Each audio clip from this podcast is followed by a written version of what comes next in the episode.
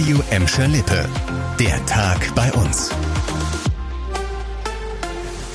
Mit Annika Böhnig, hallo zusammen. Es sind diese Geschichten, wo man denkt, ah, wie kann man darauf reinfallen, aber doch klappt's irgendwie immer wieder.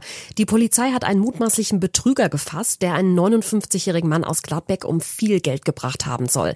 Der 45-jährige aus Essen soll sich erst mit dem Gladbecker angefreundet haben, um ihn dann unter einem Vorwand um Geld zu bitten. Er habe eine Erbschaft in Italien gemacht, brauche aber dringend ein Auto, um dahin zu kommen. Der Gladbecker schöpfte erst keinerlei Verdacht und überwies ihm auch eine höhere Summe, wurde später dann aber doch misstrauisch und meldete sich bei der Polizei. Bei einem weiteren Treffen der beiden konnte der Verdächtige dann festgenommen werden. Es stellte sich auch heraus, dass es gegen den Essener aus einem anderen Verfahren einen offenen Haftbefehl gab. Die Polizei durchsuchte die Wohnung des 45-Jährigen. Der Großteil des Geldes war allerdings futsch.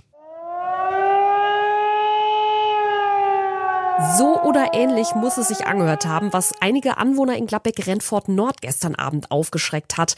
Gegen zehn waren da wohl Sirenentöne zu hören und niemand wusste so recht, wo die herkamen. Davon haben uns heute Morgen mehrere Hörer berichtet. Wir haben uns dann direkt hintergeklemmt und mit der Gladbecker Feuerwehr gesprochen.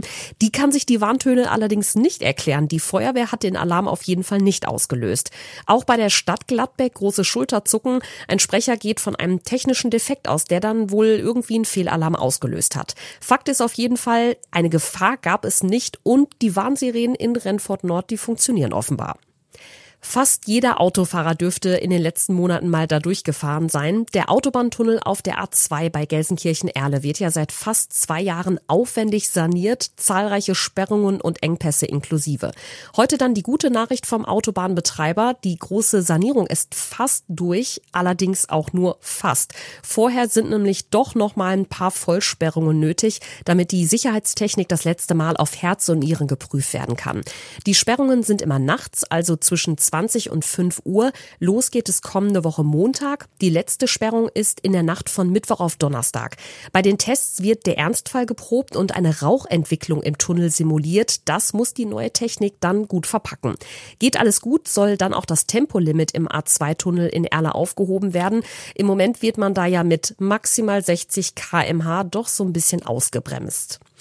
Und das ging dann zum Glück doch schneller als gedacht. Schalke-Torjäger Simon Terodde ist nach seiner Corona-Zwangspause wieder zurück auf dem Trainingsplatz.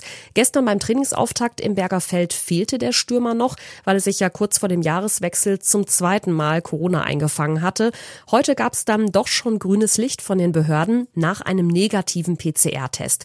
Terodde ist jetzt also mit von der Partie bei der Wintervorbereitung, die statt im türkischen Belek ja im Gelsenkirchener Uselwetter stattfindet. Anderthalb Wochen bleibt den Schalke Schalker noch, um ihre Form für die Rückrunde in der zweiten Liga zu finden. Kommende Woche Sonntag starten sie dann zu Hause in der Arena gegen Holstein Kiel.